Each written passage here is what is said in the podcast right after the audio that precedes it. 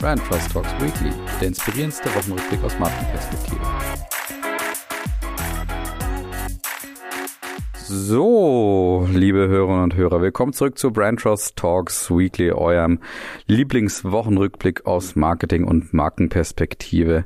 Es ist wieder natürlich eine Folge in nach wie vor schwierigen Zeiten. Es hat sich nicht so richtig substanziell was verändert an der, an der Situation und an, an der Kriegssituation in der Ukraine. Nach wie vor, ja, extrem bedauernswert. Ähm, und ich glaube, bedauernswert ist nicht mal das richtige Wort. Also müssen wir nicht auf die Goldwaage legen. Ich glaube, jeder kann ungefähr einschätzen, wie es uns gerade auch gehen sollte.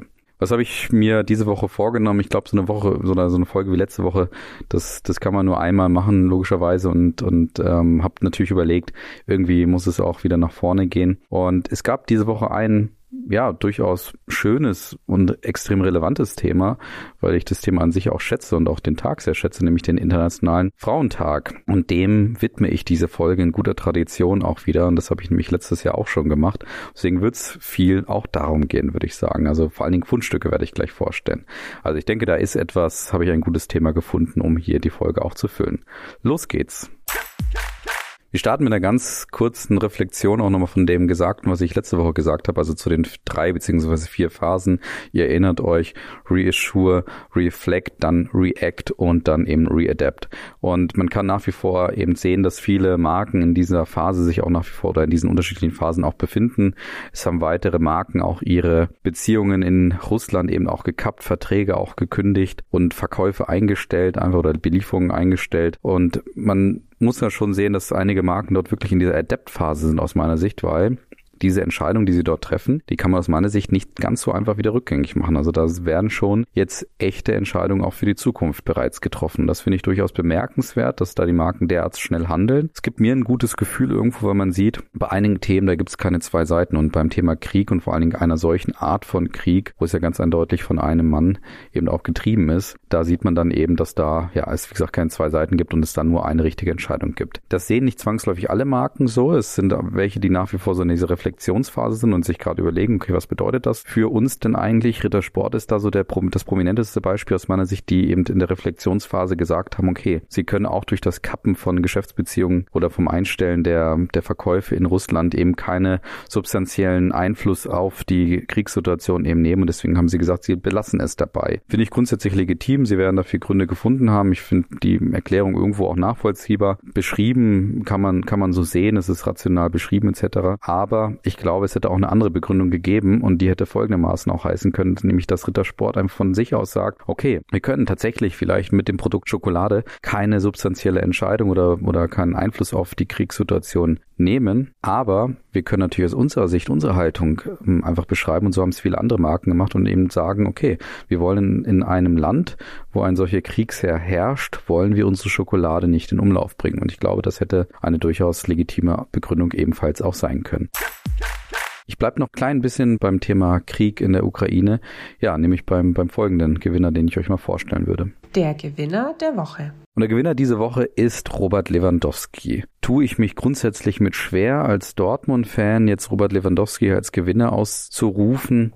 Aber er hat was Bemerkenswertes aus meiner Sicht gemacht. Und zwar hat er die Vertragsbindung und den Sponsorship mit Huawei, also dem chinesischen Mobilfunkgerätehersteller unter anderem oder grundsätzlichen Hardwarehersteller, gekappt. Und zwar aufgrund dessen, dass eben bekannt wurde, dass zumindest Spekulation darüber gab, dass eben Huawei Russland und vor allen Dingen auch Putin jetzt gerade aktiv unterstützen würde, zum Beispiel, um sie gegen IT-Angriffe von außen auch zu schützen. Das war Spekulation, die auch Huawei zurückgewiesen hat. Allerdings hat Robert Lewandowski eben einfach proaktiv gehandelt und hat gesagt, auch bei diesen Spekulationen will er nicht dabei sein, hat wahrscheinlich selber seine Beweise auch für sich rangezogen und hat eben aufgrund dieser Beweislast oder aufgrund dieser Spekulation eben trotzdem proaktiv den Vertrag gekündigt, der ihm bis zu fünf Millionen Euro anscheinend eingebracht hätte. Und das finde ich eine bemerkenswerte Entscheidung, weil er eben proaktiv gehandelt hat und nicht darauf gewartet hat, dass irgendein Twitter-User Robert Lewandowski dazu auffordert, wie das in letzter Zeit ja oftmals tatsächlich passiert. Ja, und deswegen finde ich, ist hier der Gewinnerpreis diese Woche durchaus verdient bei Robert Lewandowski zu sehen.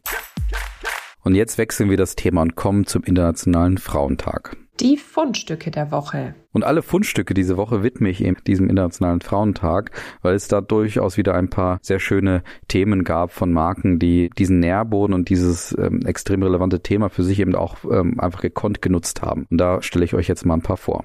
Das erste Beispiel kommt von Braun, ja, unter anderem ja dem Haushaltsgerätehersteller und der auch ja natürlich auch Geräte für den persönlichen Gebrauch eben einfach ähm, herstellt. Und Braun hat den Claim Design that matters und hat das eben übertragen auch auf den Internationalen Frauentag und hat auf ein Problem hingewiesen und zwar, dass in der Realität eben vor allen Dingen Frauen an der Hausarbeit extrem beteiligt sind und nicht so sehr Männer das tun. Deswegen hat ja Braun mit einem augenzwinkernden Hintergrund so ein bisschen seine Unisex Collection vorgestellt und das sind zum Beispiel ein Stabmixer als auch ein Standmixer, wo sie gezeigt haben, diese beiden Produkte sind eben für beide Geschlechter auch wirklich hinreichend zu nutzen und haben einfach so ein paar Produktvorteile gezeigt, die, die man da irgendwie sieht, also dass der Knopf von auch unterschiedlichen Fingergrößen genutzt werden kann etc. Und der Witz an der ganzen Geschichte ist, diese Mixer wurden oder diese beiden Produkte wurden natürlich nicht extra jetzt für eine Unisex Collection hergestellt, sondern waren auch vorher schon da, aber haben von vornherein eben diese Eigenschaften auch geliefert. Muss man erstmal auch verstehen. Ich habe es irgendwie am Anfang anders verstanden, muss ich sagen, aber dann habe ich es gut nachvollziehen können. Und wie gesagt, was ich schön finde, ist, sie verbinden die Design That Matters, also diesen Claim mit einem relevanten Thema aus ihrer Sicht, der eben mit dem Thema Internationalen Frauentag auch gut verbunden werden kann und machen daraus eine sehr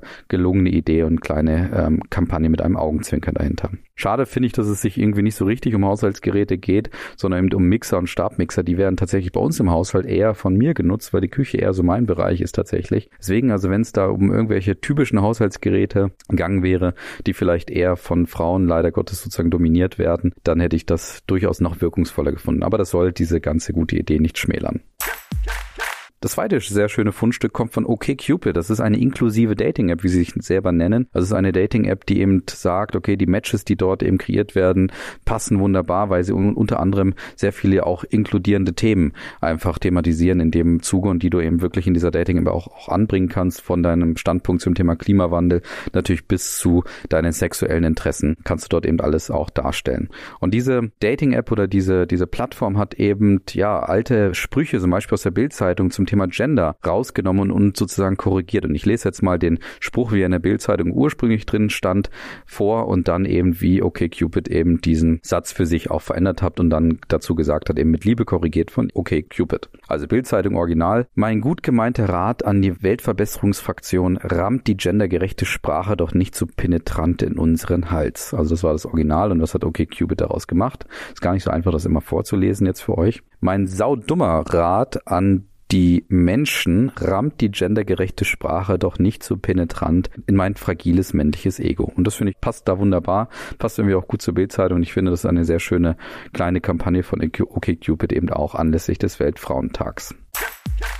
Das dritte Fundstück kommt von Stabilo und das ist ein altbekanntes Fundstück, kann man sagen, weil nämlich Stabilo bereits seit 2018 die Highlight Remarkable Kampagne eben fährt und die auch immer wieder natürlich auch anlässlich des Weltfrauentags auch sehr gut zu inszenieren weiß. Und mir gefällt diese Kampagne einfach gut. Also ihr könnt euch das so vorstellen, dass sie dort immer alte Bilder, sehr historische Bilder nehmen, wo man eine Gruppe sieht und wo oftmals so im Hintergrund vielleicht eine sehr, sehr bedeutende Frau auch steht, die eben sehr Bedeutendes auch geleistet hat für gewisse Punkte. Und eben ganz passend zu dem, was natürlich stabil auch auszeichnet, nutzen sie dann eben den Highlighter, um eben gerade diese Frau, die vermeintlich im Hintergrund eben dort steht oder sitzt, dass die eben gehighlightet wird. Und ich finde einfach diese Kampagne großartig und passt wunderbar zum Weltfrauentag, weil sie einfach minimalistisch ist, sie ist vielfach anwendbar, sie kann immer wieder auch genutzt werden und sie passt passt natürlich wie Faust auf, aufs Auge von Stabilo und deswegen auch hier ein wunderbares Fundstück von Stabilo zum wiederholten Male, muss man sagen. Und das nächste Fundstück kommt von eBay Kleinanzeigen, ebenfalls eben im Rahmen des Weltfrauentags. Und das haben sie gemeinsam mit Terre de Femme, einem Verein, der eben sich für die Menschenrechte, auch für die Frau eben einsetzt, ähm, haben sie gemeinsam mit denen aufgezogen. Und das ist ein Experiment, das darauf hinweisen soll oder beziehungsweise ausprobieren soll, wie reagieren denn Menschen, wenn sie eigentlich mit äh, Gewaltaktionen im Haushalt sozusagen auch konfrontiert werden. Und dazu hat eben eBay gemeinsam mit Terre de Femme eben Produkte auf eBay Kleinanzeigen hochgeladen, wo eben jeweils die Verkäuferinnen können eben sagen, dass das Produkt beschädigt ist, im schlechten Zustand ist, also ganz eindeutig ein Spiegel, der kaputt ist, ein Handy, das kaputt ist oder eben äh, Splitter hat und wo dann in der Verkäuferinnenbeschreibung eben drin steht, dass dieses Gerät im schlechten Zustand ist, eben weil die Frau körperliche Gewalt ertragen musste im Haushalt. Und dann haben sie geschaut, wie denn die Menschen darauf reagieren würde. Und man hat eben, glaube ich, bis zu 25.000 Zugriffe auf diese unterschiedlichen Produkte eben zählen können und 83 Prozent war es komplett egal. Die haben gleichgültig reagiert, haben gesagt, ja, ich würde gerne den Stuhl nach wie vor kaufen für den und den Preis, aber ich möchte mich um alles andere bitte nicht kümmern. Also ich möchte da nicht reingezogen werden. So haben 83 Prozent sozusagen reagiert. Ein Prozent hat sogar abgeneigt reagiert und hat gesagt, ja, ist doch selber, hast du selber Schuld, geh doch zurück in die Küche, mir doch egal, was dir zu Hause passiert, so in die Richtung. Also es gab sogar ein Prozent, die sehr abgeneigt reagiert haben und nur 16 Prozent haben sich erkundigt nach dem Wohlbefinden der Frau, die dort eben die Stühle verkauft hat. Und das war ein kleines Experiment, wo eben eBay und TerdeFem aus meiner Sicht sehr gut eben auf ein großes Problem hinweisen, eben auf Gewalt im Haushalt, die eben hinter verschlossenen Türen sozusagen passiert und wie ich finde eben ein gelungenes Experiment, wo eBay Kleinanzeigen das eben auch wunderbar versteht versteht, das auf sein Thema auch zu beziehen. Und das ist eben natürlich genau das, was ich hier auch bewerten möchte, dass da nicht irgendwie ein Nährboden künstlich genutzt wird, sondern auf eine sehr authentische Art und Weise genutzt wird. Und deswegen finde ich ein gelungenes Experiment, leider Gottes mit einem sehr schlechten Ausgang, kann man sagen, aber eben gelungen, ja, auf jeden Fall auch fundstückgerecht, kann man sagen. Und das letzte Fundstück, und dann habt ihr es sozusagen auch geschafft, aber es ist ja ein sehr schönes Thema, wie, wie ich finde, und ein hochrelevantes Thema. Das kommt von Puma. Und Puma ist damit zum dritten Mal in Folge tatsächlich zu Gast. Und zwar, weil sie natürlich die internationale, bereits laufende Kampagne She Moves Us auch für den Internationalen Frauentag genutzt haben und sozusagen weiter auch übertragen haben. Und dort sieht man eben einen sehr peppigen Spot eben unter der Leitung sozusagen von Pop-Superstar Dua Lipa, die dort unterschiedliche Sportbotschafterinnen dazu eingeladen hat, eben über ihre Werte und die Dinge zu sprechen, die sie eben jeweils erfolgreich gemacht hat in den Disziplinen. Man sieht da eben einen ja peppigen, poppigen und auch ja sehr schnellen Spot. Passt natürlich zum Claim von Puma sehr gut, Forever Faster, weil man eben einfach ja die schnelle Machart da auch einfach sieht in einer, in einer kodierten Art und Weise. Was ich ein bisschen schade finde, ist, dass die Athletinnen, die dort gezeigt werden, nicht vorgestellt werden, weil die Machart trotzdem so ein bisschen den Anschein erweckt, als ob diese Athletinnen irgendwie trotzdem Schauspieler wären. Aber das sind eben echte Athletinnen, die jeweils in ihren Bereichen auch Erfolg haben. Ich ich kenne sie leider Gottes nicht, ist auch ein Problem für sich offensichtlich. Aber gerade da hätte es doch, wäre es doch schön gewesen, wenn man vielleicht einfach durch eine Bauchbinde gesehen hätte, um wen es sich dort handelt. Was ich insgesamt noch schön finde, ist eben, der Spot ist nicht eine singuläre Aktion, sondern läuft schon sehr lange und ähm, ist eben eine lang angelegte Kampagne, wo eben Puma Mädchen und junge Frauen dazu eben ermuntern möchte, auch sich im Sportbereich zu versuchen. Und ähm, ich habe dadurch jetzt auch erfahren, dass Puma auch ab Mai Periodenunterwäsche tatsächlich verkaufen möchte. Und da passt das ganze Thema natürlich auch sehr glaubwürdig und sehr wirkungsvoll und authentisch dazu. Das heißt, es ist nicht nur ein, ein einfacher Spot, der jetzt irgendwie aufgrund des Weltfrauentags hier herausgebracht wurde. Und deswegen hier auch ein wunderbares Fundstück von Puma. Ja, und damit verlassen wir diese Fundstückebene eben anlässlich des Weltfrauentags. Wie gesagt, ich denke, ein schönes Thema, was man hier auch gerade in dieser Folge mal thematisieren kann. Und jetzt habe ich noch ein Abschlussthema, das auch mit dem Thema Diversität zumindest zu tun hat. Und da geht es um die Vorarlberger, also auch österreichische Brauerei Mohrenbräu. Und diese Brauerei wurde in den letzten Jahren immer wieder natürlich auch kritisiert. Und zwar nicht nur aufgrund ihres Namens, der unter Umständen sehr kritisch gesehen werden kann, wenn man eben den Hintergrund vielleicht auch nicht zwangsläufig kennt. Und vor allen Dingen, und da bin ich schon voll dabei, aufgrund des Logos, weil das Logo eben schon mit kolonial geschlechtlich geprägten Bildern, Stilen und auch Codes einfach arbeitet. Man sieht dort eine Silhouette von einem Menschen, der eben mit übergezeichneten dicken Lippen da auch gekennzeichnet wird und einer ausfallenden Haarpracht, was eben ja an wirklich an koloniale geschichtliche Strukturen eben erinnert, ganz offensichtlich, was eben Mohrenbräu aber jetzt über Jahrzehnte, Jahrhunderte eben für sich als Logo auch genutzt hat und bereits ein Stück weit mal verändert hat vor einigen Jahren, aber nicht so wirklich da eine deutliche Veränderung eben nach sich gezogen hat. Und Mornbräu hat jetzt eben auf die vielfältige Kritik, die natürlich in den letzten Jahren nochmal verstärkt wurde, auch aufgrund der Diskussion, die man gerade auch im Zuge von Black Lives Matters beobachten konnte, wo ja viele Marken dann auch diesen Forderungen auch gefolgt sind, hat auch Mornbräu eben Kritik abbekommen und hat dann eben vor zwei Jahren bereits gesagt, ja, sie werden einen umfangreichen Markenprozess